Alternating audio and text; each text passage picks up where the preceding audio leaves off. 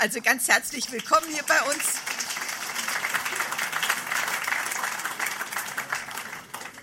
Wie immer gilt ein großer Dank dem Internationalen Zentrum für Kultur- und Technikforschung der Universität Stuttgart. Ich begrüße alle Vertreter, heute Abend vor allem auch Frau Dr. Uhl. Dann Dank an das Biologische Institut und das Staatliche Museum für Naturkunde. Die Stadtbibliothek hier ist ja angetreten, eine Bibliothek für die Zukunft zu sein. Das bezieht sich nicht nur auf die Architektur und unsere bibliothekarischen Angebote, das bezieht sich auch auf den Diskurs über Fragen der Zukunft, Fragen nach Fortschritt, Wachstum, Bildungsentwicklung, gesellschaftliche Entwicklung. In all unseren internen Reflexionen hatten wir in der Tat den Referenten des heutigen Abends auf unserer Wunschliste. Und wir waren ganz begeistert, als wir gehört haben, dass das IZKT Sie eingeladen hat, dass Sie heute Abend bei uns sein können. Ganz, ganz herzlich willkommen, Professor Pech. Ich freue mich sehr, dass Sie da sind.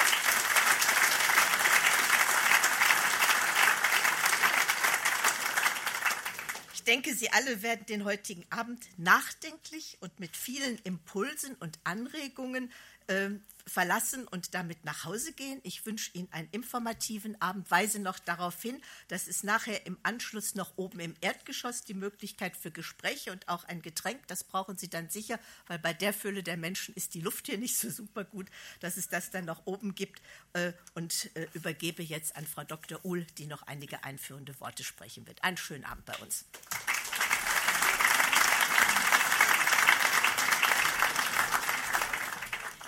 Ja, liebe Frau Buschmann, vielen Dank.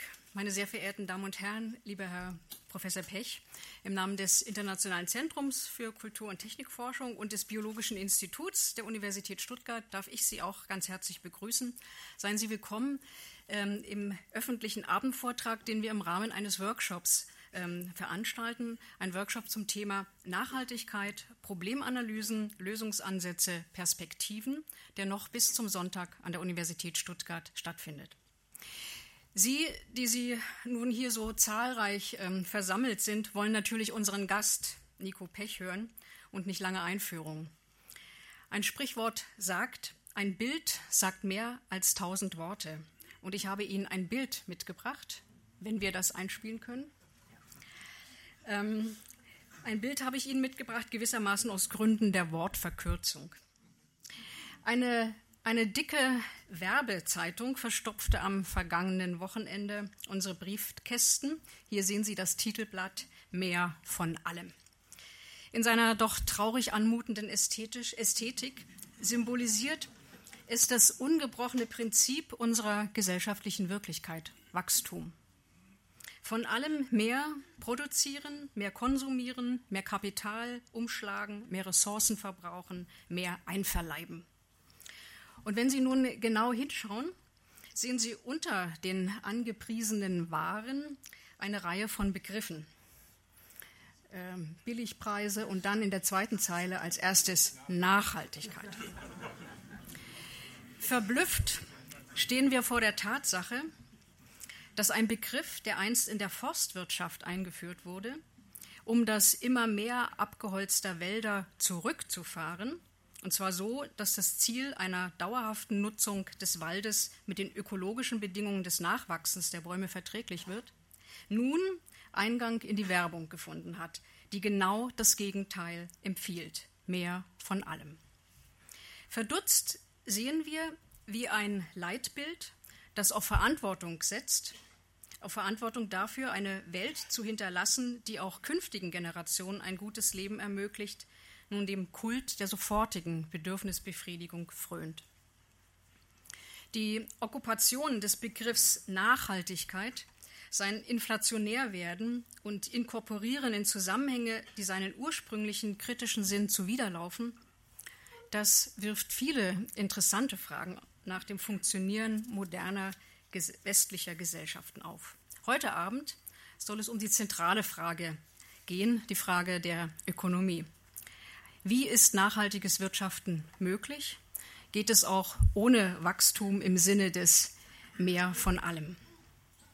Unser Gast, Nico Pech, vertritt nun nicht nur die These, dass ökonomisches Wachstum kein positiver Sachverhalt an sich ist, darin, dass etwa der Indikator des Bruttoinlandprodukts keinerlei Aussagen über die Entwicklung des Wohlstands in einem Land liefert, sind sich ja mittlerweile nicht wenige Ökonomen einig. Nein, er verschärft die These noch. Nachhaltige Entwicklung und Wirtschaftswachstum schließen sich seiner Ansicht nach aus. Die Idee des grünen Wachstums, die gerade hier in Baden-Württemberg viele Anhänger hat, wird damit in Frage gestellt. Das mag viele hier in einer der wirtschaftlich stärksten Regionen Europas irritieren, denn die Unternehmen und auch die Universität investieren mittlerweile große Summen in grüne Innovationen, in Forschung und Entwicklung, gerade unter dem Label Nachhaltigkeit. Nun ist Nico Pech kein linker Spinner. Seine radikale Sichtweise beruht auf besonderen Kompetenzen in der wissenschaftlichen Begründung und auch in der öffentlichen Diskussion. Diese Kompetenzen hat sich unser Gast in der Wissenschaft wie Praxis gleichermaßen erworben. Nach einem Diplom im Fach Volkswirtschaftslehre arbeitete er in verschiedenen Umwelt- und Nachhaltigkeitsprojekten, promovierte in Osnabrück, arbeitete als Unternehmensberater und auch als Agenda 21 Beauftragter der Stadt Oldenburg. Er hat unter anderem das Oldenburg Center for Sustainability and Management gegründet und steht der Vereinigung für ökologische Ökonomie vor. Für seine Arbeit Nachhaltiges Wirtschaften jenseits von Innovationsorientierung und Wachstum, eine unternehmensbezogene Transformationstheorie, so der Titel, wurde er 2006 mit dem CAP Forschungspreis für ökologische Ökonomie ausgezeichnet. Seit 2008 ist Nico Pech außerplanmäßiger Professor am Lehrstuhl für Produktion und Umwelt an der Karl von Ossietzky Universität Oldenburg.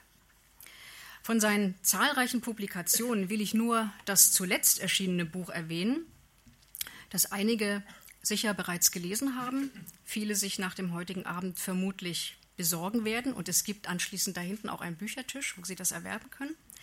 Das Buch heißt Befreiung vom Überfluss auf dem Weg in die Postwachstumsökonomie. Auch Einführung und Grußworte sollten nicht unendlich wachsen. Daher will ich an dieser Stelle ähm, nur noch einmal herzlich der Stadtbibliothek Frau Bussmann für die Gastfreundschaft danken. Ich danke den Herrn Professor Görz und Professor Brümmer vom Biologischen Institut für die wunderbare Zusammenarbeit bei der Konzipierung und Organisation des Workshops. Und vor allem Ihnen, lieber Herr Pech, danke ich dafür, dass Sie unsere Einladung trotz der vielen Anfragen angenommen haben. Wir freuen uns sehr auf Ihren Vortrag. Sie haben das Wort.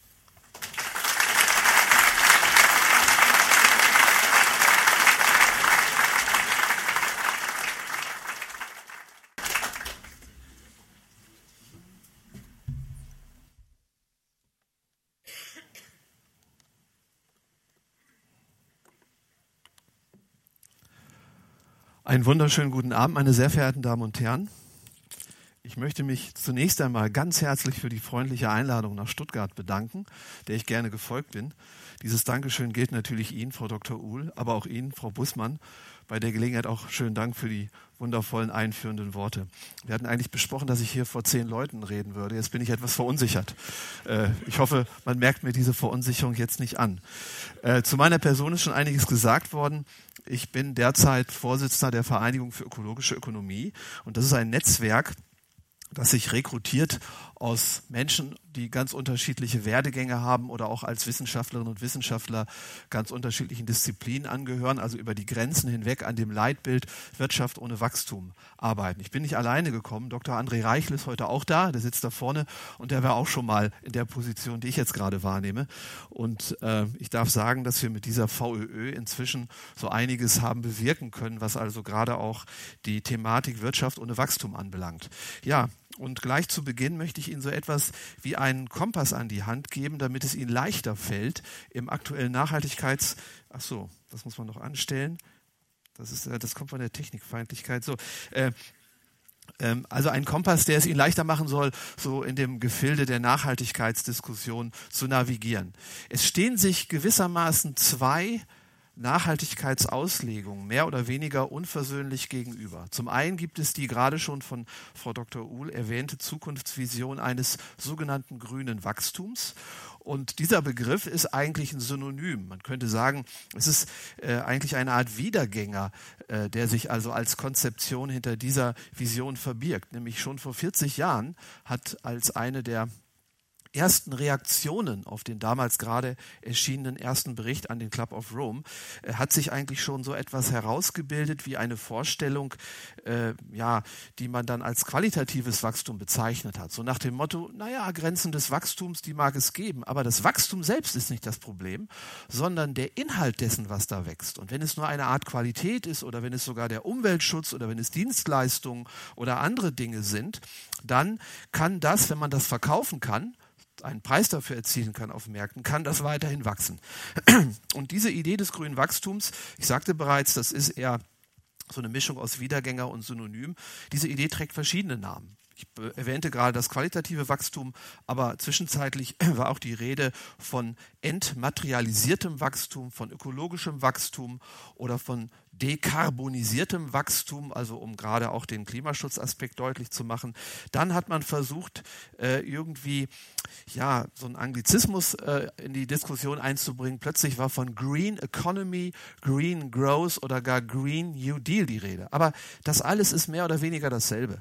Ich selber verwende auch gerne den Begriff der Entkopplung, denn die Grundidee besteht hier darin, und jetzt zeige ich Ihnen einfach mal die Algebra und die Mengenlehre des grünen Wachstums. Die Grundidee besteht darin, den Output einer modernen Volkswirtschaft, also das, was sozusagen die arbeitsteilige Industriegesellschaft hervorzubringen vermag, weiter wachsen zu lassen.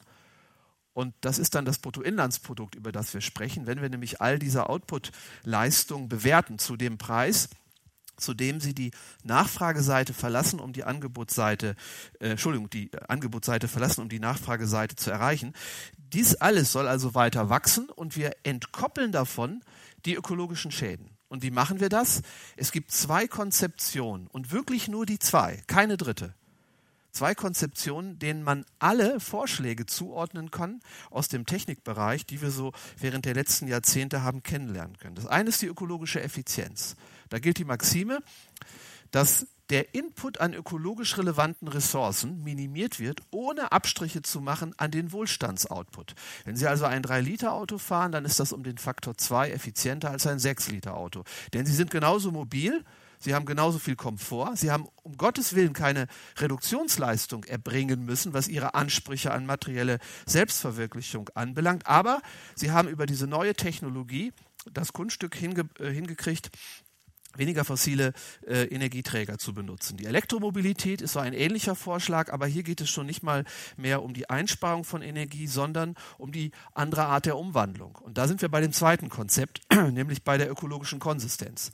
Während die Effizienz versucht, an der Inputseite unseres Wohlstandsmodells eine Optimierung vorzunehmen, nämlich die Minimierung der äh, ökologischen Ressourcen, läuft die ökologische Konsistenz darauf hinaus, die Transformation des Stoffes, den wir hineinstecken in die Wohlstandsmaschine, auch die Energieumwandlung, das Design der Dinge, die wir produzieren und natürlich auch die Art, wie wir Stoffe verwenden, das so qualitativ anzupassen, dass all die Dinge, die wir Wohlstand nennen, vollständig, rückstandslos, vor allem aber auch schadlos, eingepasst sind in die Ökosphäre. Also ein Jackett zum Beispiel, das ich, wenn es wirklich jetzt nicht mehr schick genug aussieht, so direkt auf den Komposthaufen fallen lassen kann und die Mikroben sich dann schon freuen. Das wäre also ein Beispiel dafür, dass ich einen geschlossenen biologischen Kreislauf habe. Oder so eine Fernbedienung, die so modular aufgebaut ist, dass dann, wenn sie nicht mehr reparabel ist, zerlegt werden kann in lauter stoffliche Fragmente, die niemals Abfall oder Emission oder dergleichen werden, sondern sofort wieder eingespeist werden können in weitere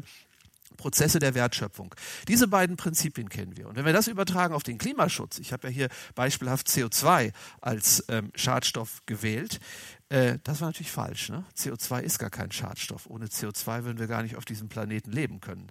Aber CO2 ist ein Wachstumsproblem, nämlich dann, wenn man zu viel davon hat und der Treibhauseffekt ver, äh, verrückt spielt. Okay, aber Diese Substanz hier, wie gesagt CO2, äh, kann man sehr schön hernehmen, um daran also grünes Wachstum deutlich zu machen. Effizienz bedeutet, Sie brauchen also sparsame Autos, Green IT, das heißt effiziente Netzteile, die weniger Strom verbrauchen, oder Passivhäuser, die etwa um den Faktor 5 effizienter sind als die normalen ENF 09 äh, Häuser äh, und vieles andere mehr. Äh, Kraft-Wärme-Kopplung, das ist auch eine Effizienzmaßnahme. Und die Konsistenzmaßnahmen, die erstrecken sich dann logischerweise auf die regenerative Energie. Denn die zielt ja nicht darauf ab, irgendwas einzusparen, sondern einfach nur die Qualität der Energieverwendung und vor allem Umwandlung so in die Ökosphäre einzupassen, dass das eine Art Null-Emissionssystem dann wird. Die Mengenlehre zum grünen Wachstum, die ich hier gleich mitgeliefert habe auf der linken Seite dieser Folie, äh, soll zum Ausdruck bringen, dass hinter dieser Idee auch ein gesellschaftspolitisches Bild steht. Nämlich eines der Zivilisierung, der Befriedung moderner Gesellschaften. Der Gestalt nämlich, dass man sich keine verteilungspolitischen Fragen mehr stellen muss. Wasch mir den Pelz, aber mach mich nicht nass, ist hier quasi das verteilungs- oder gesellschaftspolitische Leitbild. Das heißt, man will erreichen, dass es allen recht gemacht wird. Wir wollen die Wirtschaft weiter wachsen lassen, auf die Art und Weise, wie ich es gerade erklärt habe, nämlich über Investitionen in umwelttechnischen Fortschritt oder, oder in andere dematerialisierte äh, Märkte beispielsweise, so dass die Gewinne steigen die Steuereinnahmen steigen, also die Unternehmen freuen sich schon mal, der Staat freut sich und jetzt kommt die soziale Säule dieses, dieses äh, sogenannten Triple Bottom Line Modells. Dann haben wir auch neue Einkünfte, die erstens direkt den Arbeitnehmerinnen und Arbeitnehmern zufließen und auch indirekt, weil viele andere nämlich äh, Einnahmen, nämlich Steuern und Gewinne natürlich auch diffundieren in die äh, Wirtschaft, so dass dann wiederum neue Arbeitsplätze nochmal auf indirektem Wege entstehen und abermals damit soziale Probleme gelöst werden. Auf diese Weise kann man, und das ist eigentlich die soziale Logik des Wirtschaftswachstums, Bedürftigen oder jenen, die in den Verteilungskonflikten ins Hintertreffen geraten sind, etwas versprechen oder in Aussicht stellen, ohne denen, die bislang die Gewinner waren der Verteilungskonflikte, etwas nehmen zu müssen. Der feine Unterschied zwischen Verteilung und Umverteilung, der ist eben hier äh, zu unterstreichen. Es geht also hier nicht um Umverteilung, sondern um die Verteilung von Zuwächsen. Georg Simmel, der Ihnen bekannte deutsche Soziologe, hat diese soziale Idee des Wachstums eigentlich schon in seiner Philosophie des Geldes unübertrefflich auf den Punkt gebracht. Und dann die dritte Säule, wie ich schon sagte. Treiber dieses grünen Wachstumsgeschehens sollen eben Produkte, Technologien oder Infrastrukturen sein, die eben praktisch die Ökosphäre entlasten oder vermeintlich entlasten. Gut. Dem gegenübergestellt ist eigentlich so ein Plural wachstumskritischer Positionen oder Auslegungen des Nachhaltigkeitsbegriffs. Und die Prämissen, auf denen diese Anschauung ruht, die lesen sich wie eine Antithese eigentlich zu den Grundeinnahmen des grünen, des dekarbonisierten oder qualitativen Wachstums. Ähm, auf diese Prämissen werde ich gleich noch zu sprechen kommen, möchte aber zuvor darauf hinweisen, dass auch die Wachstums Kritiker nicht mit einer Stimme sprechen. Auch da gibt es Zank und Streit. Auch da gibt es eine gewisse Polarisierung. Unterscheiden kann man zwischen jenen, die einen institutionellen Wandel für notwendig halten und auch für, vielleicht für hinreichend, um eine Wirtschaft in die Lage zu versetzen, nicht mehr wachsen zu müssen und doch stabil zu sein und doch auch soziale äh, äh, Belange quasi lösen zu können. Dann gibt es diejenigen, die eine etwas härtere Gangart, vielleicht eine etwas radikalere äh, Spur verfolgen, nämlich jene, die an einen substanziellen Wandel glauben, der notwendig sei, um eben eine Wirtschaft ohne Wachstum herbeizuführen. Institutioneller Wandel wird vor allem vorgeschlagen von marxistischen Wachstumskritikern, die schlicht und ergreifend sagen, nicht die Industrie, nicht die Technik, nicht die Produkte sind äh, notwendigerweise das Problem, sondern das Privateigentum. Und damit verbunden wenn es sich dabei eben um äh, Produktivkapital handelt, verbunden mit dem Zwang, dieses Kapital zu vermehren, das Kapital zu akkumulieren und sonst wie zu verwerten.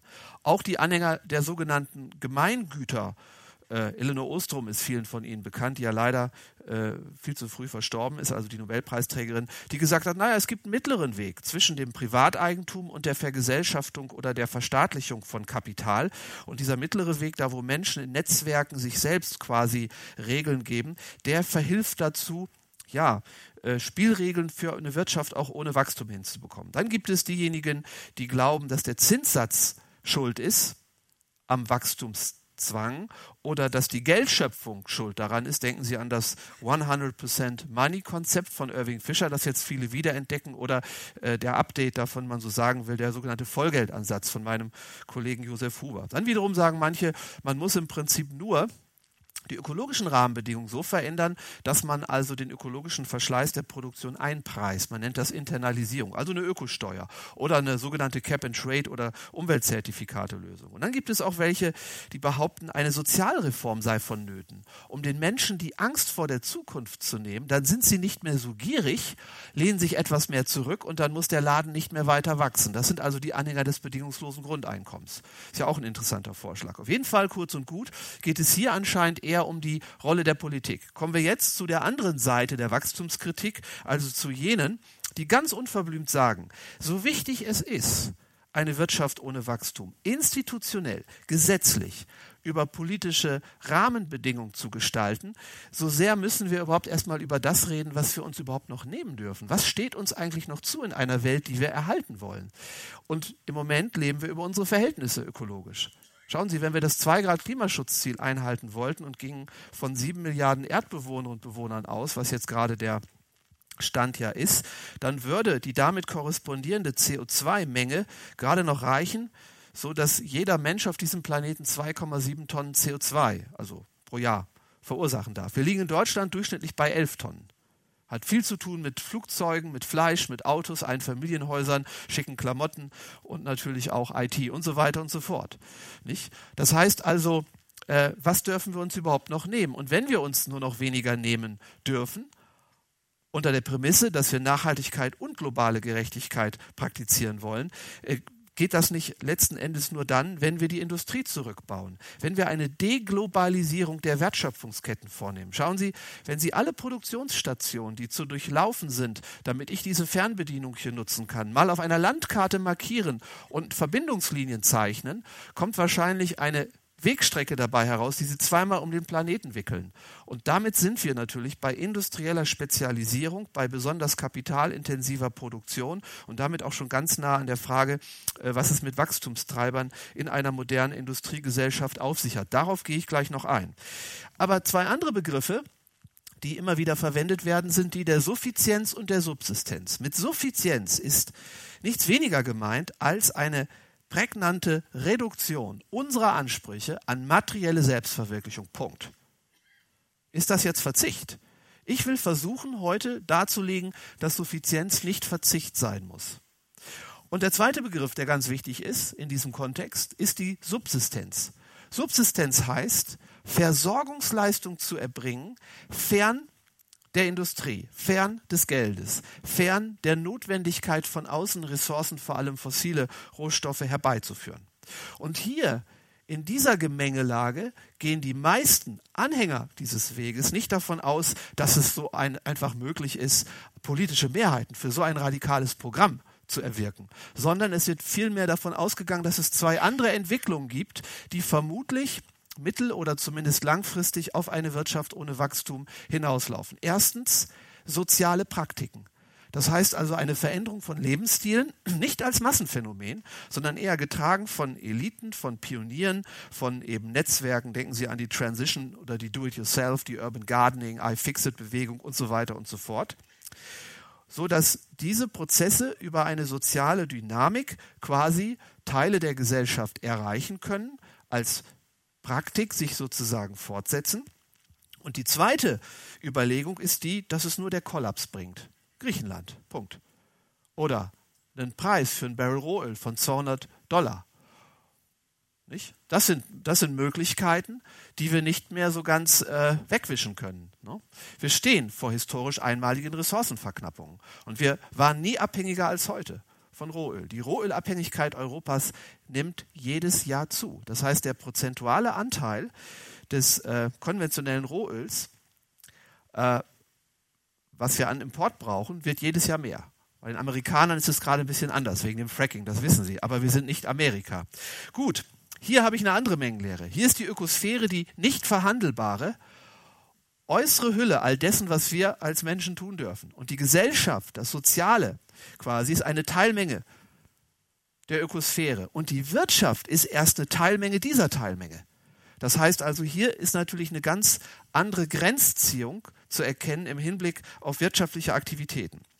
So, ich möchte Ihnen jetzt Einblicke geben in die Postwachstumsökonomik. Die Postwachstumsökonomik ist eine ökologisch orientierte Teildisziplin der Wirtschaftswissenschaften, die sich mit all den Fragen, die ich jetzt gerade schon mal kurz habe anklingen lassen, systematisch beschäftigt. Und diese Systematik sieht so aus. Es sind drei wichtige Stränge, die man unterscheiden kann und die eigentlich so die inhaltliche, analytische Basis bilden dieser Teildisziplin. Zunächst einmal die Frage, hat Wachstumskritik etwas mit Romantik zu tun? Oder mit einer moralisch aufgeladenen Sonntagsrede? Oder gibt es wirklich wissenschaftliche Kausalitäten und Begründungszusammenhänge, die uns allmählich sanft oder auch unsanft beibringen, dass einfach die Wachstumsparty vorbei ist, dass also ein weiteres Wachstum des Bruttoinlandsproduktes keine Option mehr sein kann, um moderne Gesellschaften äh, zu gestalten. Hier unterscheide ich vier Diskurse, die ich kurz anspreche und auf einen möchte ich näher eingehen. Die zweite wichtige thematische äh, Säule ist die Frage danach, wie kann man Wachstumszwänge beschreiben und analysieren. Hier mache ich es mir heute einfach, indem ich nur unterscheide zwischen angebotsseitigen und nachfrageseitigen Wachstumsimperativen oder Treibern. Denn nur wenn ich die sauber analysiere, bin ich in der Lage, den dritten Schritt zu gehen, nämlich eine Wirtschaft ohne Wachstum systematisch herzuleiten. Und die nenne ich Postwachstumsökonomie. Ist also keine Schlampigkeit oder kein Druckfehler, sondern Postwachstumsökonomik ist also eine wissenschaftliche Teildisziplin Disziplin, die also zu verorten ist im Spannungsfeld zwischen Wirtschaft, Wachstum und äh, Nachhaltigkeit. Und die Postwachstumsökonomie ist ein Objekt. Das ist quasi ein Versorgungssystem oder besser zu sagen wäre es, das sehen Sie auch an diesen fünf Eintragungen, es ist ein Plural sich ergänzender Versorgungssysteme und Maßnahmen, so dass wir weiterhin eine Zivilisation, eine aufgeklärte, eine sozial stabilisierte Gesellschaft vorfinden, aber eben auf einem geringeren Versorgungslevel. Hier stehen schon ein paar Begriffe, auf die ich eingehe. Übrigens, das hier heißt Sustainable Supply Chain Management. Da geht es also ein, ganz einfach um neue Produktionssysteme. Und der Begriff hätte nicht in den Kasten gepackt, ist, gepasst, deswegen habe ich ihn etwas verkürzt. Ich möchte ähm, näher eingehen auf die Frage, warum es kein grünes Wachstum ge geben kann, warum die Entkopplung systematisch scheitert. Bevor ich das tue, will ich aber erst auch noch auf die anderen äh, Ebenen ganz kurz eingehen, weil wir haben nicht nur ökologische Wachstumsgrenzen, wir haben ökonomische Wachstumsgrenzen. Ich habe gerade schon von Peak Oil eigentlich in einem Halbsatz gesprochen. Wir haben äh, die Förderhöchstmenge des konventionellen Rohöls erreicht. Darüber kann Fracking nicht hinwegtäuschen. Das ist ein Strohfeuer, das die Amerikaner derzeit im wahrsten Sinne des Wortes abfackeln und der Preis, den sie dafür zahlen, der ökologische Preis, ist verheerend, das wissen sie. Okay, aber es geht doch nicht nur um Öl. Es geht auch um Gas, es geht um Koltan. Ist hier jemand im Raum, der oder die heute ohne Koltan erschienen ist? Na, niemand. Es werden inzwischen um Koltan Bürgerkriege im Kongo geführt. Welche Teile unserer Wirtschaft würden zusammenbrechen, wenn wir keinen Koltan mehr hätten? Welches Unternehmen in Deutschland ist doch in der Lage, ohne Handykommunikation, ohne Internet irgendwie den Betrieb aufrechtzuerhalten? Ja? Oder Palladium, Neodym. Selbst die sogenannten grünen Technologien sind teilweise sehr abhängig von diesen seltenen Erden oder auch Metallen. Wenn Sie zum Beispiel ein Hybridauto bauen, dann braucht dieses Auto pro Stück im Durchschnitt 12 Kilo an unterschiedlichen seltenen Erden. Wenn Sie Permanentmagneten produzieren für die Windturbinen, brauchen Sie Neodym. Auch Neodym wird inzwischen knapp. Ja? Sie haben viele andere Probleme dieser Art, auch Lithium für die sogenannte Elektromobilität. Das heißt, viele dieser grünen Technologien schütten das, Bad, äh, schütten das Kind mit dem Bade aus, indem sie die eine Abhängigkeit ersparen und dafür eine neue schaffen. Besonders wichtig sind mir die Flächen. Ich bin also heute Mittag in Niedersachsen in den Zug gestiegen. Wir haben in Niedersachsen im Moment das kann man schön besichtigen, eine Art Abschaffung der Natur. Das ist die Energiewende in Niedersachsen. Was nicht verspargelt wird, wird vermeist.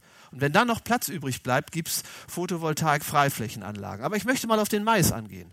Und nicht nur auf die ökologische Katastrophe, die da gerade vonstatten geht, sondern auf eine ökonomische Katastrophe. Seit Dezember 2011 sind wir in Niedersachsen, die Daten sind von der Landwirtschaftskammer, nicht von Greenpeace oder Attac oder sonst wem, sind wir nicht mehr in der Lage, den Getreidebedarf, obwohl der nicht gestiegen ist, in Niedersachsen auf Basis eigener, will sagen, niedersächsischer Flächen äh, zu produzieren. Warum? Sie ahnen es, weil so viele Getreidebauern umgewandelt haben von eben Getreide hin zu Energiemais, dass wir jetzt in Nöte kommen. Was heißt Nöte? Wir sind jetzt in der Lage, über sogenanntes Landgrabbing, das fehlende Getreide, von anderswo heranzuschaffen. Aber was kostet das an zusätzlicher Energie? Das heißt, die Ernährung in Europa wird wegen der Flächenknappheit, die wiederum mit der Energiewende zu tun hat, wird immer energieintensiver, sie wird immer vulnerabler, das heißt fragiler. Das heißt, wenn jetzt der Rohölpreis steigt, wir wissen, dass wir in der Landwirtschaft, in der Ernährungsindustrie Logistik ohne fossile Rohstoffe wirklich nicht hinbekommen. Oder hatte ich schon mal jemanden Gigaliner mit Elektroantrieb gesehen? Wir kriegen es ja nicht mal hin, PKWs mit Elektroantrieb äh, sozusagen in die Diffusion oder Verbreitung zu kriegen. Das heißt, eins der reichsten Länder der Welt könnte wenn wir ne, die nächste Energiekrise bekommen, könnte in Ernährungsprobleme kommen. Das ist also eine soziale und ökonomische Konsequenz, die eben auch noch folgt. Also Peak Everything heißt, vieles wird knapp, nicht einfach nur Öl. Ne? So, dann die dritte Diskursebene, aus der hervorgeht, dass also weiteres Wachstum keine Option ist, äh, ja, speist sich aus der sogenannten Glücksforschung, Science of Happiness. Um es ganz kurz zu machen. Inzwischen ist es so, dass nicht nur Psychologen Geisteswissenschaftler oder Kultursoziologen folgenden Befund stützen, sondern auch immer mehr traditionelle Ökonomen, nämlich dass nach Erreichen eines ganz bestimmten materiellen Ausstattungsniveaus, bestehend aus Konsum, Mobilität, Telekommunikation oder sonstiger materieller und technologischer Bequemlichkeit, führt ein Wachstum dieses Niveaus keineswegs dazu, dass auch das Glück der Menschen oder das subjektive Wohlbefinden oder der Nutzen, wie Ökonomen das sagen, mitwächst.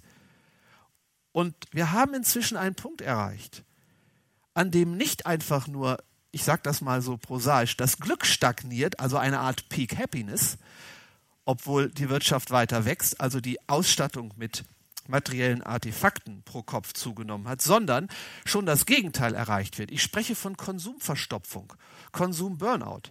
Was ist die Zivilisationskrankheit Nummer eins in ausgerechnet den reichsten Konsumnationen? Die Depression. Da stimmt doch etwas nicht. Also mit der Aussage, dass viel Konsum, viel Teilhabe am gesellschaftlichen Reichtum und viel Freiheit bedeutet und das am Ende die Ingredienzien ausmacht, die man braucht zum Glücklichsein. Ja? Dazu werde ich nachher noch ein bisschen mehr sagen. Aber jetzt die vierte Ebene. Ich habe selber, es wurde ja schon gesagt, dass ich in Osnabrück promoviert habe. Ich habe zehn Jahre an einem außenwirtschaftlichen Lehrstuhl gearbeitet die Außenwirtschaftstheorie, die sogenannte reale Außenwirtschaftstheorie und Entwicklungstheorie versucht eigentlich zu erklären unter Rückgriff auf Modelle von Adam Smith, David Ricardo und wie sie alle heißen, wie Wohlstand und Wachstum, das wird ja nicht getrennt bei den Ökonomen, wie das dadurch wächst, dass man Länder zum Beispiel in der sogenannten dritten Welt, die man ja über nachholendes Wachstum und aus sozialen und Fairnessgründen an uns heranführen will, wie man solche Länder dazu befähigt, einen Zuwachs des Bruttoinlandsproduktes zu erwirken. Wir wissen genau, dass dies immer einen Strukturwandel bedeutet. Übrigens auch die Einführung des Euros ist nichts anderes gewesen als der Versuch, die industrielle Spezialisierung in Europa noch ungehinderter vonstatten gehen zu lassen, um auf diese Art und Weise alle Kostenunterschiede auszunutzen, um damit über Spezialisierung und Produktionsverlagerung die Durchschnittskosten der Produkte zu senken. Aber dieser Strukturwandel ist nicht so einfach zu haben. Er hat einen sozialen Preis. Wenn Sie sich beispielsweise Brasilien, Südafrika oder auch China angucken, stellen Sie fest, dass inzwischen nicht mehr nur Eliten, sondern ganze breite Mittelschichten davon profitieren, dass die Wirtschaft wächst, im Sinne also von, von Konsumwohlstand. Aber was Sie auch sehen, ist, dass die Ärmsten der Armen nicht nur nicht profitieren, sondern sogar ärmer werden. Warum?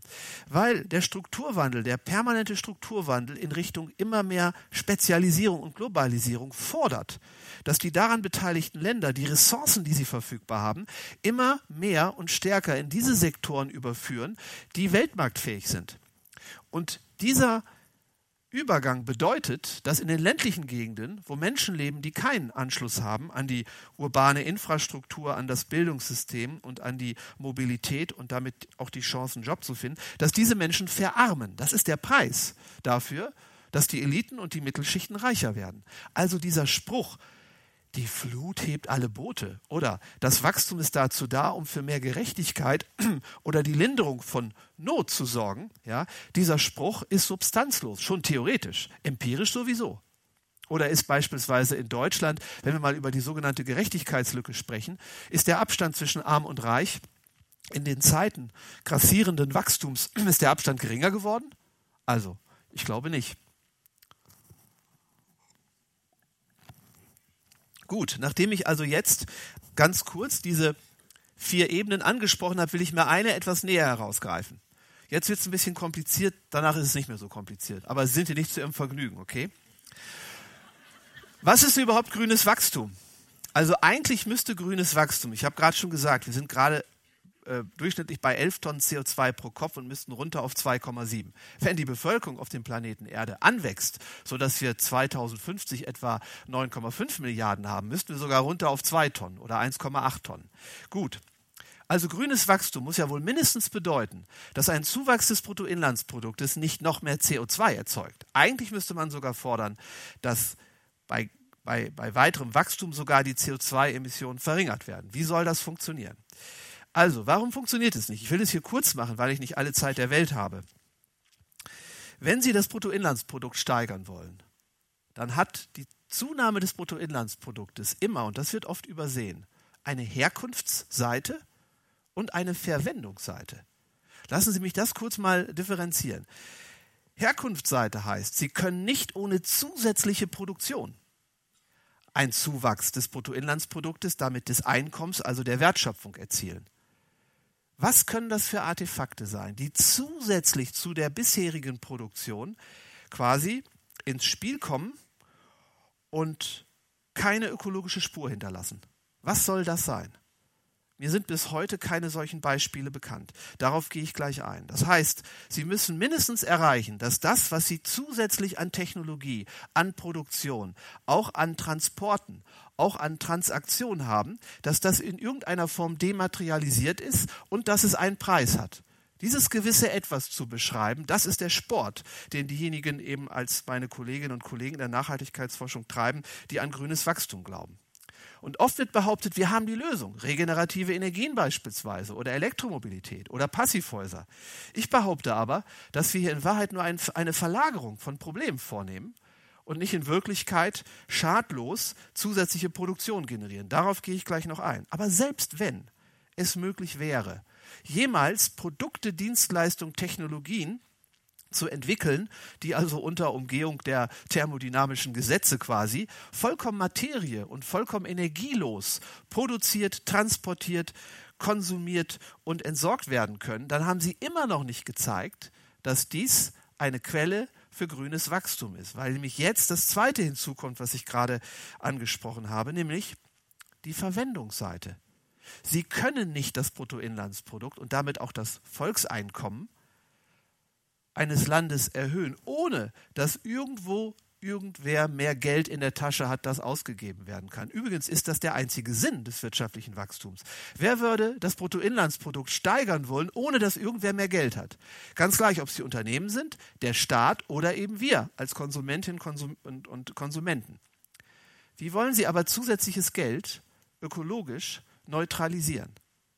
Neulich hat zu mir eine Vertreterin, eine hochrangige Vertreterin der, der, ähm, des Deutschen Gewerkschaftsbundes gesagt, was, das sei doch alles Quatsch. Reden wir doch mal über Bildung, sagte sie zu mir. Wenn ich 100 neue Lehrer einstelle, das ist doch qualitatives Wachstum. Da ist doch überhaupt keine ökologische Spur. Da ist keine Maschine, die ich brauche. Das sind Menschen, die leben sowieso. Ich sage, okay. Wenn wir 100 neue Lehrer einstellen, also ich meine, erstmal müssen wir darüber nachdenken, welche Räume brauchen die, wie fahren die zur Arbeit, welche Elektronik brauchen die. Aber lassen wir das mal weg. Was machen diese Lehrer mit ihrem Einkommen? Schlafen die unter einer Brücke? Lassen sie sich das Geld auszahlen in Scheinen und tapezieren damit eine Wand? Nein. Jeder zusätzliche Arbeitsplatz, der durch grünes Wachstum erzeugt wird, jede zusätzliche Einkommensquelle, die dadurch irgendwie ersprießt, bedeutet, dass neue Kaufkraft da ist. Und Sie können in der Demokratie sowieso nicht, nicht mal in einer Ökodiktatur, die wir alle nicht wollen, ja, können sie doch nicht verhindern, dass dieses zusätzliche Einkommen so ausgegeben wird, wie sich das für einen anständigen Konsumenten in Mitteleuropa gehört. Es wird geflogen, es wird gegessen, es wird gefahren, es werden freistehende Einfamilienhäuser gebaut, in jedem Zimmer hängt ein Flachbildschirm und das Smartphone wird auch jedes halbe Jahr gewechselt, wenn äh, das neue Modell kommt. Wie will man das verhindern? Man kann und darf es nicht verhindern. Sie müssten also, wenn Sie, ich bleibe mal bei dem Lehrerbeispiel, die Gewerkschaft hat etwas erzürnt geguckt, als ich gesagt habe, es gäbe schon eine Möglichkeit. Und zwar müsste Folgendes passieren. Und dann hätten Sie qualitatives Wachstum. Wenn diese 100 Lehrer ihr Einkommen nehmen, um wieder selber Lehrer einzustellen, die wieder Lehrer einstellen und die Lehrer einstellen, die Lehrer einstellen. Dann genau hätten sie so eine Art Aufwärtsspirale, äh, eine wundersame Vermehrung von irgendetwas. Das Dumme ist nur, die meisten Lehrer sind keine Kannibalen. Also ich meine, die können sich nicht von wiederum Lehrern ernähren, sondern irgendwo wird das Geld mal ausgegeben für materielle Artefakte. Ich will, ich will jetzt noch mal ganz kurz das Ganze schematisieren. Schließlich haben Sie jetzt einen Wirtschaftswissenschaftler und keinen Clown eingeladen. Also ich habe hier nochmal die Schematik einer Wertschöpfungskette. Wir haben auf der linken Seite die Entstehungsseite weiteren also, also äh, weiterer Wertschöpfung, also weiterer Inhalte des Bruttoinlandsproduktes.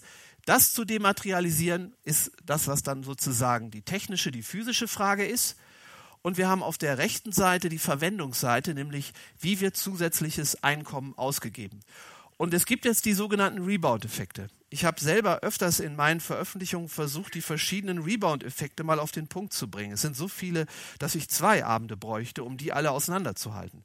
Das heißt also, der Versuch alleine auf der Entstehungsseite des Bruttoinlandsproduktes eine Dematerialisierung oder Entkopplung herbeizuführen. Allein das ist schon wahnsinnig schwierig. Wir haben vor allem Verlagerungseffekte, um es auch mal ganz deutlich zu machen. Wir haben inzwischen durch die Energiewende in Deutschland so viel Umweltschäden erzeugt, dass man nicht mehr sicher sein kann, dass nicht dieser Schaden genauso schlimm ist wie das, was wir heute vor Augen hätten, wenn es diese Energiewende nie gegeben hätte. Aber das größte Paradox ist eigentlich folgendes. Darauf will ich noch kurz eingehen. Äh, übrigens, meine Foliensätze sind immer äh, als Gemeingut auch erhältlich. Nehmen wir mal wirklich an, so ein Windpark, wie zum Beispiel Alpha Ventus, das ist ein Offshore-Windpark in der Nordsee, ließe sich wirklich deklarieren als grünes Wachstum. Was wären dann für Bedingungen zu erfüllen? Doch mindestens, dass irgendwie eine Form von CO2-Minderung wirklich vonstatten geht.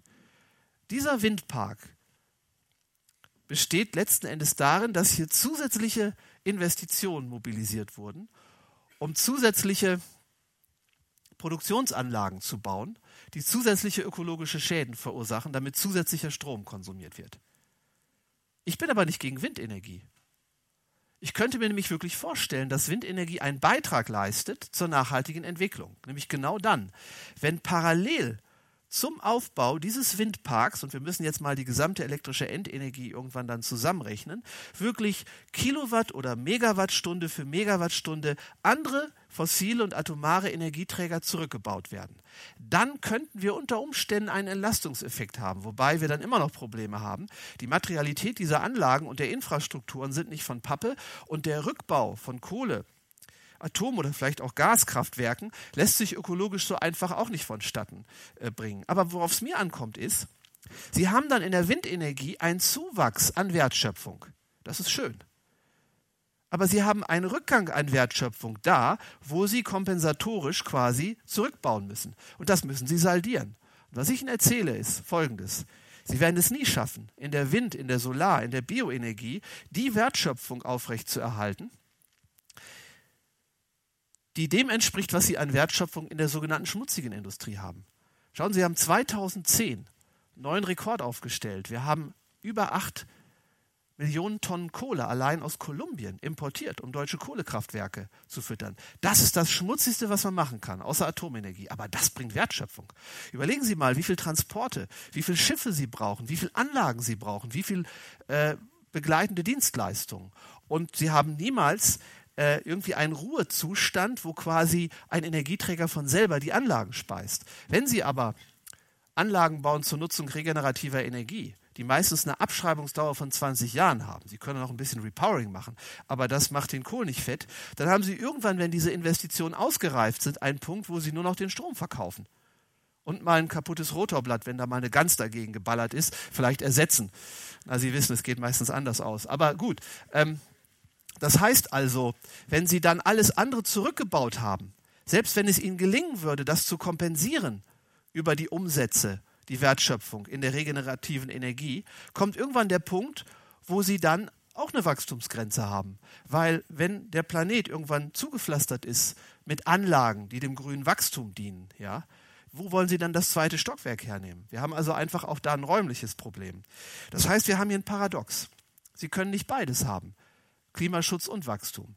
Klimaschutz verlangt, dass kein Wachstum da ist. Das heißt also die Behauptung, man könne über beispielsweise regenerative Energien oder auch Effizienz, dasselbe könnte ich Ihnen auch über Passivhäuser und Elektromobile erzählen, Sie können damit grünes Wachstum erzeugen. Diese Aussage ist nicht einfach falsch. Das Gegenteil ist der Fall.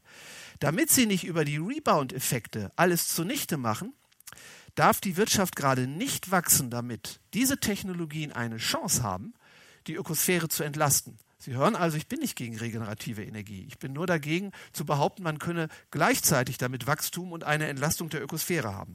Die anderen Rebound-Effekte will ich jetzt nicht erläutern. Sie sehen, das sind eine ganze Menge. Ich wollte Ihnen die nur nicht vorenthalten. Ich möchte jetzt ganz kurz auf den mittleren Bereich eingehen, nachdem ich äh, mit Ihnen so eine Schlittenfahrt unternommen habe in die hoffentlich wissenschaftlich fundierten äh, Gefilde der Wachstumskritik. Warum muss die Wirtschaft wachsen? Was ich Ihnen jetzt erzähle, ist sehr grobschlächtig, es ist sogar unterkomplex. Aber aus Zeitgründen geht das nicht anders.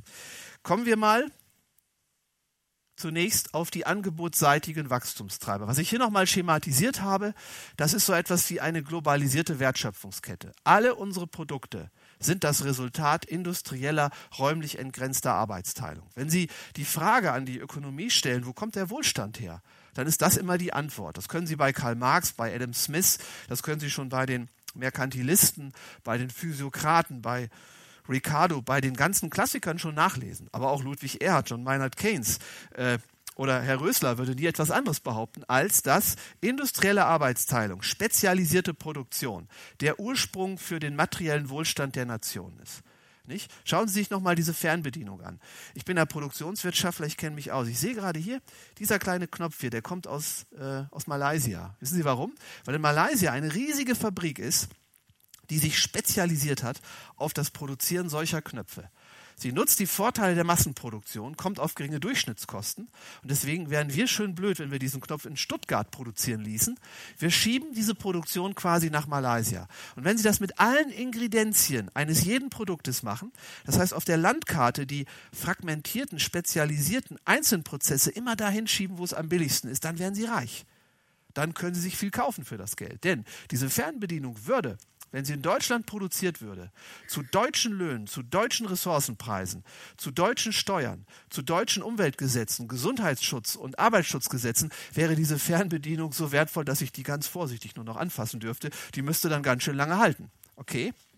Diese Art des Reichwerdens, industrielle Spezialisierung, hat ein unhintergehbares Merkmal, nämlich Kapitalintensität jedes daran beteiligte Unternehmen entlang dieses Zyklus, nicht? Das fängt an mit der Extra Extraktion der Ressourcen und hört auf mit dem Point of Sale, wo wir diese Fernbedienung jetzt als Konsument entgegennehmen. Jedes daran beteiligte, nämlich spezialisierte Unternehmen muss investieren, bevor es produzieren kann. Das ist das Charakteristikum jeder industriellen Arbeitsteilung, nämlich dass ich immer erst Kapital brauche für die Fabrik, für die Produktionsstation, um die Produktionsfaktoren vorzufinanzieren, die ich dann, wenn ich sie gekauft habe, in die Produktion hineinstecken kann.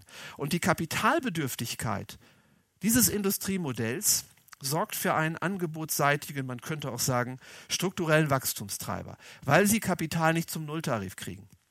Wenn ich selber eine Fabrik aufmache, um jetzt den äh, Leuten in was habe ich gesagt, Malaysia Konkurrenz zu machen, könnte ich ja zu einem Bekannten von mir gehen, der sich mit Banken auskennt und sagt zu ihm, hör mal zu, Josef, das ist der Ackermann, den treffe ich immer so beim Golfen. Ich sage, ähm, ich brauche da mal 5 Millionen Euro, weil ich jetzt auch eine Fabrik, ich habe einen super Businessplan, eine Fabrik aufmachen will für solche Knöpfe. Sagt er, kein Problem, kommst du morgen vorbei bei uns hier in der Filiale. Äh, 5 Millionen brauchst du, sagt er, okay, äh, das sind aber dann 7,5 Prozent Zinsen.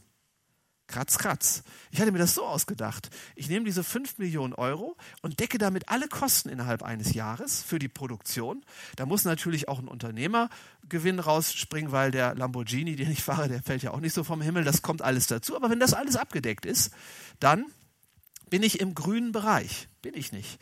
Ich muss diese Zinsen auch noch bezahlen. Und das ist ein Überschusszwang. Und es sind nicht nur die Zinsen. Ich könnte ja Folgendes tun. Ich könnte dieses Kapital über Aktien beschaffen, also jetzt als Eigenkapital. Ich könnte Ihnen so lange und so oft Aktien verkaufen, bis ich endlich diese 5000 äh, Entschuldigung, 5 Millionen Euro habe. Nur, Sie werden mir keine einzige Aktie abkaufen, wenn ich Ihnen nicht eine Rendite versprechen kann, die mindestens so hoch ist wie der Zinssatz, den Sie kriegen, wenn Sie das Geld sogar sicher anlegen, anlegen bei Herrn Ackermann oder bei wem auch sonst. Das heißt, es macht keinen großen Unterschied, ob Sie eine Eigen- oder Fremdkapitalfinanzierung haben, um das Kapitalproblem zu lösen. Und damit sind Sie bei einem Wachstumszwang, den Sie grob Pi mal Daumen fast heuristisch abschätzen können. Alle beteiligten Produzenten müssen Überschüsse produzieren, um Renditen und Zinslasten zu tragen. Es gibt noch einen dritten Aspekt, das ist die Reproduktion, die Abschreibung, der Verschleiß. Mit zunehmender industrieller Spezialisierung und damit auch Techniklastigkeit ist immer mehr Kapital da, das verschleißen kann. Ob es der LKW ist, der Hochofen, der Extruder, die, die Eisenbahnbrücke, ganz egal. Und auch dieser Verschleiß muss abgedeckt werden durch Zuwächse, weil ohne Abdeckung dieses Verschleißes würden wir irgendwann von der Substanz leben und würden ein bestimmtes Output-Niveau nicht mehr aufrechterhalten können. Das sind also die drei Überschusszwänge, die resultieren aus der modernen Produktion. Kommen wir jetzt zu den nachfrageseitigen Wachstumstreibern. Und hier stehe ich als Wirtschaftswissenschaftler mit dem Rücken an der Wand, weil ich mich hier eigentlich eines kultursoziologischen Vokabulars bedienen muss. Um es kurz zu machen. Eine soziale Wachstumsdynamik auf der Nachfrageseite ist schlicht und ergreifend damit verbunden, dass in einer modernen Konsumgesellschaft die Identität, die soziale Position eines Individuums auf Gedeih und Verderb davon abhängig ist, wie viel ich konsumiere. Schauen Sie, wenn ich ein nagelneues Armani-Jackett tragen würde und dazu eine zitronengelbe Seidenkrawatte und so hier reinstolziert kommen würde, wäre ich für Sie ein anderer Mensch wenn ich ein solches Gerät wie dieses hier benutze und da ist ein abgebissenes Obst ab, äh, äh, eingestanzt, ja, bin ich für Sie ein anderer Mensch. Wenn ich anstelle dieser kleinen Bahncard 50 ein bestimmtes Automobil fahren würde, äh, also die werden, glaube ich, auch hier auch produziert, wäre ich für Sie ein anderer Mensch. Das heißt also, Konsumgegenstände sind Botschaften. Sie sind ein Symbol für die Identität. Sie sind nötig, damit sie Anschluss halten an die Symbolik jener sozialen Systeme, zu denen sie gehören wollen. Und nicht nur die materiellen Artefakte, auch das, was sie tun. Wenn Sie zum Beispiel am Arbeitsplatz zugeben müssen, dass Sie nicht letztes Jahr in die Karibik geflogen sind, sondern Sie haben Urlaub im Schwarzwald gemacht, ist das ein Problem. Ja, Sie können es natürlich mit gefakten Fotos vielleicht hinbekommen. Oder wenn Sie, wenn Sie abends äh, in das falsche Wirtshaus gehen, ist das auch vielleicht schon eine falsche Symbolik. Und jetzt könnte man ja auf die Idee kommen, naja, aber gibt es da nicht so eine Art genug an Symbolik? Möglicherweise nicht. Schauen Sie, wenn wir alle auf einem ganz bestimmten materiellen Niveau wären, wir hatten alle ein schickes Smartphone, wir würden alle in die Karibik fliegen, wir hätten alle einen Mercedes und so weiter und so fort, dann würde es irgendwann Pioniere geben, die vielleicht neue Artefakte benutzen, um einen sogenannten Distinktionsgewinn zu erheischen. Das heißt, sie schaffen es mehr Aufmerksamkeit, mehr Geltung, mehr selbstdarstellerisches Potenzial zu entwickeln. Zum Beispiel ein neues Smartphone, eines, das ein Goldrand hat und drei Smaragde. Wenn Sie einem solchen Menschen das erste Mal begegnen, kriegen Sie einen Lachkrampf und sagen, was ist das denn für ein Lackaffe? Aber wenn Sie dann vier oder fünf Wochen später in einem Großraumwagen der Deutschen äh, Bundesbahn, der Bahn AG sind und alle um sie herum so ein Ding haben und sie die letzte Person sind, die so etwas noch nicht besitzt, dann haben sie ein Problem. Wenn sie dann zu äh, Saturn oder äh, Mediamarkt laufen oder bei Herrn eBay so ein Ding schießen, wie es so schön heißt, dann tun sie das gar nicht, weil sie gierig sind, Sie tun es nicht mal, weil sie glauben, dass das Ding sie glücklich macht. Sie tun es, um das Unglück zu vermeiden, das ihnen dann droht, wenn sie im Hinblick auf ihre Selbstdarstellung und soziale Positionierung abfallen von denen, mit denen sie kommunizieren. Und diese Dynamik kennt keine Obergrenze.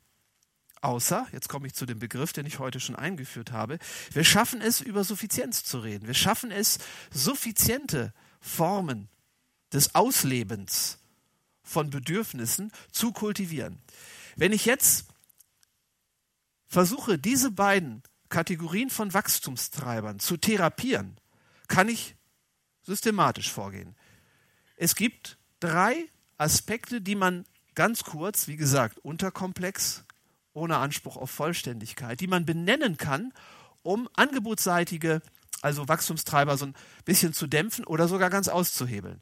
Wie wäre es mit einem anderen Geld? Ein Geld, das keinen Zinssatz hat, zum Beispiel Regionalwährung, die innerhalb einer deglobalisierten Wertschöpfungsstruktur zirkulieren und deren Umlauf gesichert ist dadurch, dass es rostende Banknoten sind, sodass das Geld nicht gehortet werden kann. Auf diese Weise haben sie auch eine gewisse Umlauffluidität des Geldes und sie haben keinen Zinssatz. Das ist eine Möglichkeit. Ich würde deswegen nicht dafür optieren, einfach den Euro abzuschaffen. Ich würde eher sagen, wir müssen ihn entlasten. Wir müssen ihm Alternativen zur Seite stellen und damit auch die Freiheit der Menschen steigern, nämlich wählen zu können zwischen unterschiedlichen monetären Systemen. Dann ist selbstverständlich der Vollgeldansatz wichtig, weil die Geldschöpfung der Geschäftsbanken ein großes Problem ist, wenn sie also eine Wirtschaft ohne Wachstum konstituieren wollen. Der sogenannte Vollgeldansatz würde vorsehen, dass eine Bank nur noch in dem Umfang Kredite ausgeben kann, wie zu 100 Prozent an Einlagen auch wirklich vorhanden sind. Das heißt, nur noch die Zentralbank hat dann die Möglichkeit, Geld zu schöpfen. Die nennt man auch Monetative. Mein Kollege Josef Huber, den Sie unbedingt auch mal einladen müssen, der hat diesen Ansatz sehr schön ausgearbeitet. Also eine Geldreform wäre eine Möglichkeit. Natürlich ist die Tobin-Tax, natürlich sind auch andere Formen von Banken, Genossenschaftsbanken. Gut, dass Josef Ackermann heute nicht hier ist. Also das wären natürlich auch gute Alternativen. Also Aktiengesellschaften stehen unter einem anderen Verwertungszwang. Und das bringt die Überleitung schon zu einem anderen Punkt, nämlich andere Unternehmensverfassungen.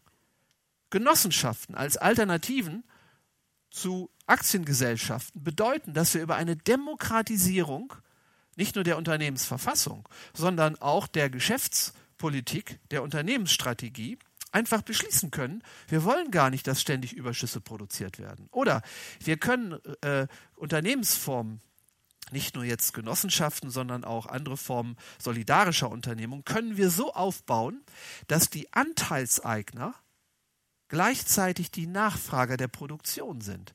Wenn das, das nennt man Dualität, vor allem in den frühen ähm, Genossenschaften war das der Fall. Wenn das so ist, dann ist der Zweck eines Unternehmens gar nicht unbedingt Kapital ständig zu vermehren, sondern einfach nur die Bedürfnisse derjenigen zu befriedigen, die ihr Kapital einlegen. Und wenn ich dann in so einer Situation auf die Idee komme, ich will auch für mein Kapital eine bestimmte Verzinsung oder eine Rendite, dann schädige ich mich selbst. Weil dann nämlich, ich bin ja auch Nachfrager dieses Unternehmens, die Produkte teurer werden müssen. Dann ist es so, dass das, was ich mir hier reinstecke in diese Tasche, in Form von Renditen und Zinsen, mir hier über höhere Güterpreise wieder rausgezogen wird.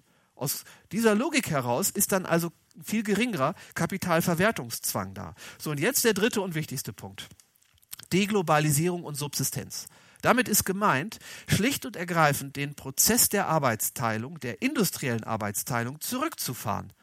Das heißt, wir müssen uns darüber Gedanken machen, ob es nicht ausreicht, dass nur drei Arbeitsstationen benötigt werden, um so ein Gerät zu fertigen. Wenn man das tut, würde das bedeuten, dass ich nicht mehr so viele Arbeitsstationen habe, die Kapital brauchen. Die Produktion wird arbeitsintensiver. Aber das Schlaraffenland ist damit natürlich nicht anzupeilen, weil der Output sinkt. Die Idee der schönen Plünderung durch industrielle und globalisierte Arbeitsteilung wird dann natürlich auch nicht mehr so ohne weiteres möglich sein. Das heißt, wenn wir zurückkehren zu mehr Arbeits intensiven statt kapitalintensiven Produktionssystemen, die auch nicht so lange Wertschöpfungsketten haben, dann heißt das, dass es mehr auf handwerkliche Befähigung ankommt. Der Faktor Arbeit, der Faktor Mensch ist dann wieder wichtig, aber diese Produktion ist nicht so effektiv. Den Begriff Effizienz verwende ich ja absichtlich nicht, weil ich nämlich nicht glaube, dass es das gibt, was Ökonomen unter Effizienz verstehen. Es ist immer ein Trick bei der Effizienz, ein Trick der Plünderung. Okay, darüber kann ich in der Diskussion noch eingehen. Also die Entmonetarisierung, die Selbstversorgung, das sind die Alternativen, die man hat, um möglichst kapitallos zu produzieren. Ist das jetzt ein Zurück ins Mittelalter? Das wird der letzte Schritt meiner Ausführung gleich sein, um das deutlich zu machen, dass das nicht so ist. Vorher muss ich noch ganz kurz einen Blick werfen auf die Nachfrageseite. Während auf der Angebotsseite eine tendenzielle, nicht vollständige, tendenzielle Subsistenz wichtig ist, also eine Deindustrialisierung, um Wachstumstreiber, die kapitalverwertungsbedingt sind, einzuhegen, brauchen wir auf der, auf der Nachfrageseite eine Suffizienzentwicklung, eine Tendenz zum Weniger. Ist das eine Verzichtspredigt, die ich damit anstimme? Ich will Ihnen jetzt eine ökonomische Theorie der Suffizienz vorführen, die nichts zu tun hat mit Ethik, die nichts zu tun hat mit Romantik, sondern die was zu tun hat mit knallharter ökonomischer Rationalität. Das da, das ist jetzt ein bisschen Mathematik, das ist auch die letzte Mathematik, die ich Ihnen heute zumute. Das ist eine Nutzenfunktion. Ökonomen versuchen das Glück der Menschen mathematisch abzubilden. Ich mache das auch, ich bin ja Ökonom. Üblicherweise glauben Ökonomen, dass der Nutzen steigt, ja, wenn man Geld hat, um sich viel zu kaufen. Geld ist offensichtlich der Engpassfaktor, der dem glücksuchenden Subjekt in die, in die Quere kommen könnte. Deswegen wollen wir immer mehr Geld, mehr Wirtschaftswachstum, mehr Produktion, weil viel eben viel hilft, denken wir. Diese Nutzenfunktion ist eine andere, das ist eine Zeitnutzenfunktion. Und damit bin ich bei der ersten Prämisse dieser neuen Theorie des Konsums. Der Input, den ein Mensch braucht, um durch Konsum glücklich zu sein, ist keineswegs nur Geld, sondern Zeit. Die Prämisse lautet, jetzt schließe ich eine Wette mit Ihnen ab, nicht um Mercedes, um äh, ein Glas Bier. Sie werden mir keine Konsumaktivität nennen können, schon gar nicht ein Konsumobjekt, mit der Eigenschaft, dass Sie Kraft dieser Aktivität oder Kraft dieses Objektes ihr Glück steigern, ohne diesem Prozess eigene Zeit zu widmen. Schauen Sie mal, was ich jetzt mache.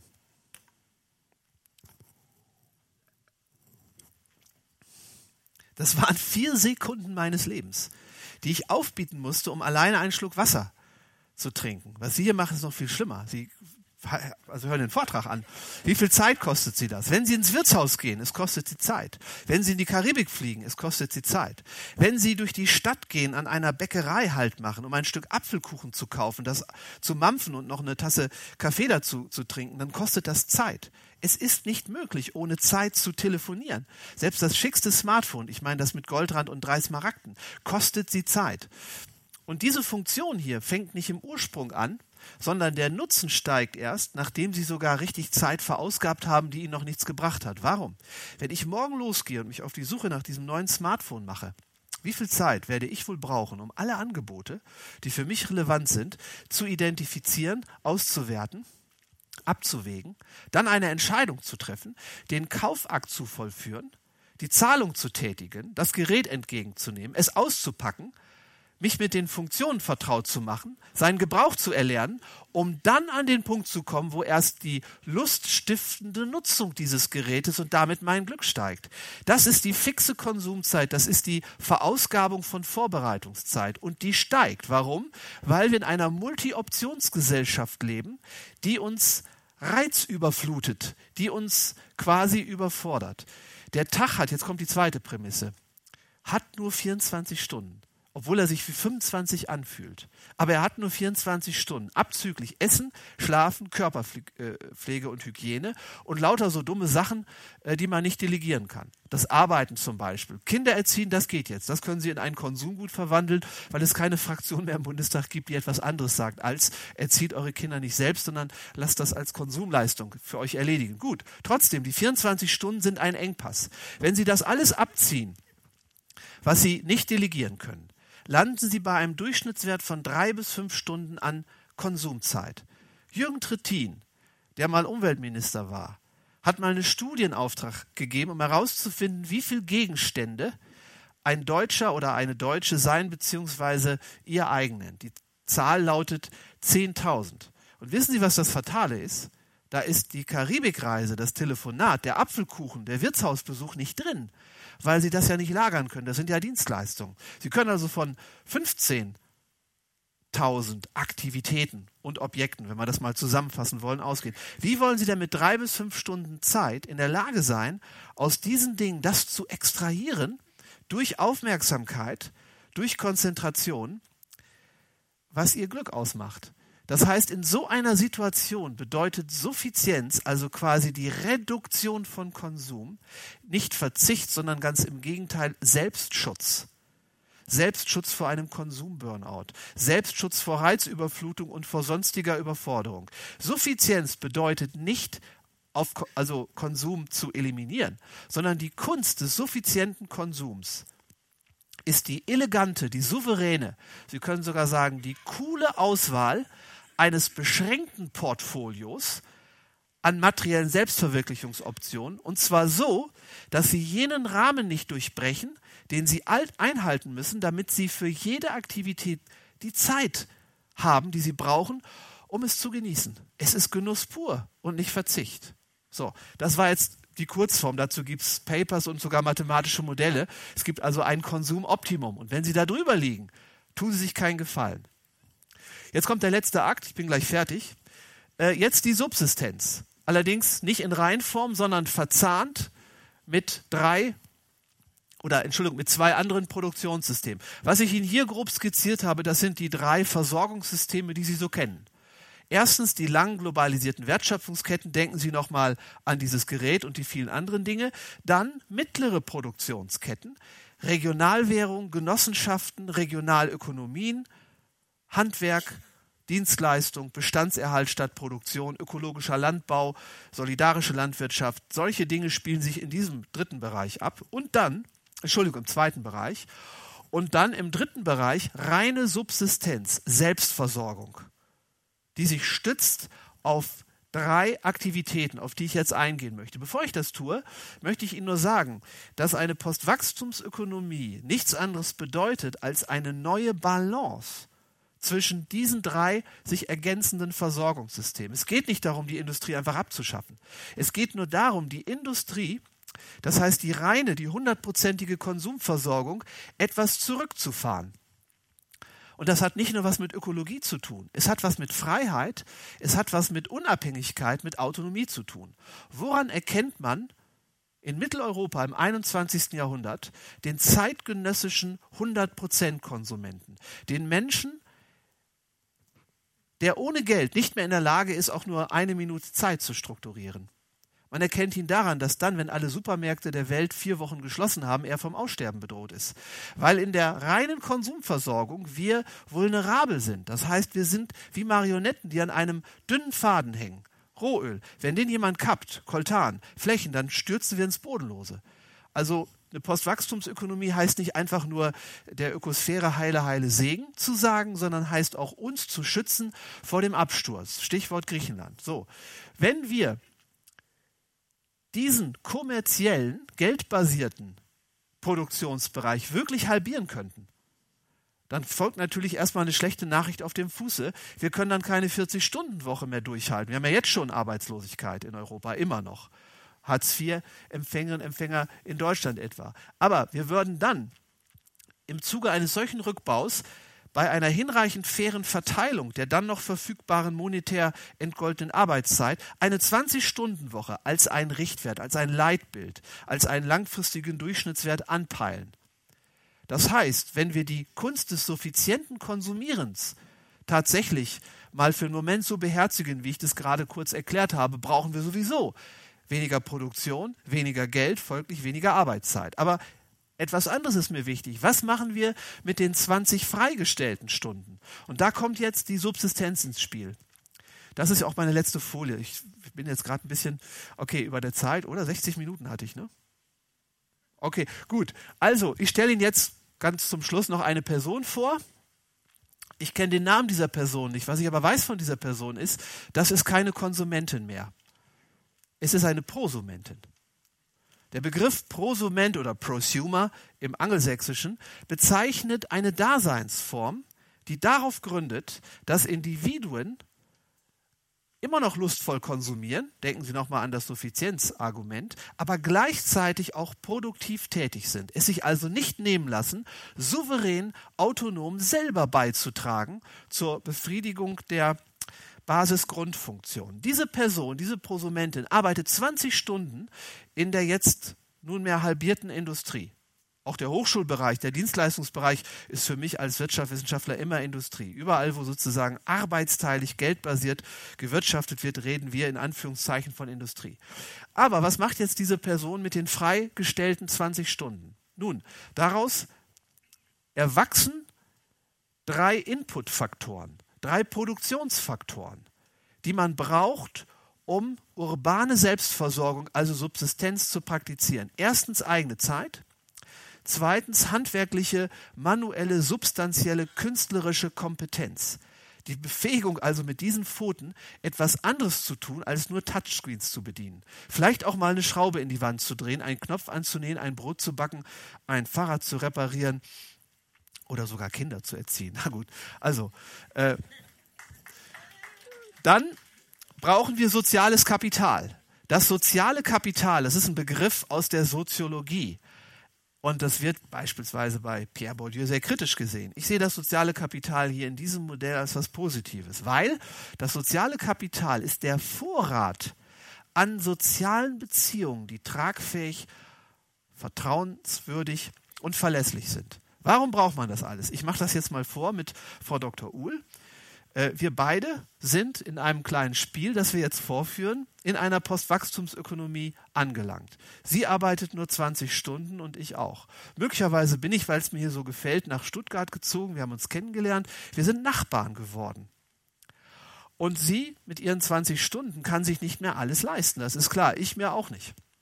Aber wir haben die freigestellten 20 Stunden hergenommen, um unsere handwerklichen, substanziellen, manuellen Kompetenzen zu schärfen. Sie besitzt ein Auto, kleines Auto. Ich dagegen habe ein Arsenal von Werkzeugen, die ich mir mal gekauft habe. Zum Beispiel ein Rasenmäher, ein Winkelschleifer, ein Akkuschrauber. Sie kann sich das nicht leisten, weil in einer 20-Stunden-Woche mit einem geringeren Einkommen hat man sich schon ganz schön verausgabt, wenn man ein Auto hat. Ich dagegen habe mich mit Werkzeugen verausgabt. Jetzt kommen wir ins Gespräch und ich sage ihr, können Sie mir nicht mal, weil ich jetzt mal in Schwarzwald will und das ist gar kein Bahnanschluss, können Sie mir nicht mal das Auto leihen? Als Gegenleistung biete ich ihr an, weil sie ist handwerklich begabt. Sie hat die 20 freigestellten Stunden nämlich hergenommen, um also auch handwerklich fitter zu werden.